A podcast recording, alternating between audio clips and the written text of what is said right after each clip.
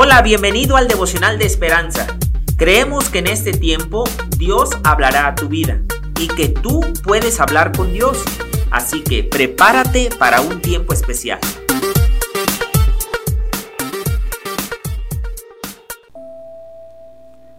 ...21 de junio... ...el autor dice... ...fin final de la envidia... ...al artista francés Edgar Degas se lo recuerda por sus pinturas de bailarinas. Menos conocida en su envidia a Eduardo Manet, otro experto pintor sobre el cual declaró, siempre le surge todo de inmediato. Yo me esfuerzo hasta el cansancio y nunca termino conforme.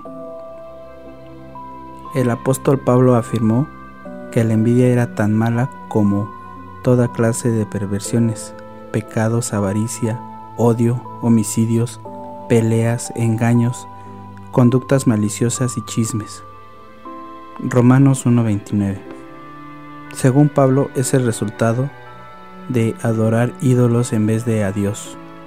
Versículo 28. La escritora Cristina Fox afirma que cuando la envidia crece en medio de los creyentes, nuestro corazón se ha extraviado de su único y verdadero amor en nuestra envidia. Buscamos los placeres inferiores de este mundo en lugar de mirar a Jesús. Sin embargo, hay un remedio, volverse a Dios. Presentaos vosotros mismos a Dios. Escribió Pablo, Romanos 6:13. En especial tu obra y tu vida. En otra carta afirmó, así que cada uno someta a prueba su propia obra. Y entonces tendrá motivo de gloriarse solo respecto a de sí mismo y no en otro.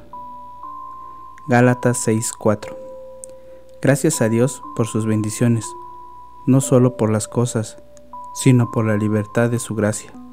Al ver los dones que nos ha dado encontramos satisfacción nuevamente. Señor, ayúdame a encontrarme en ti, mi único y generoso amor.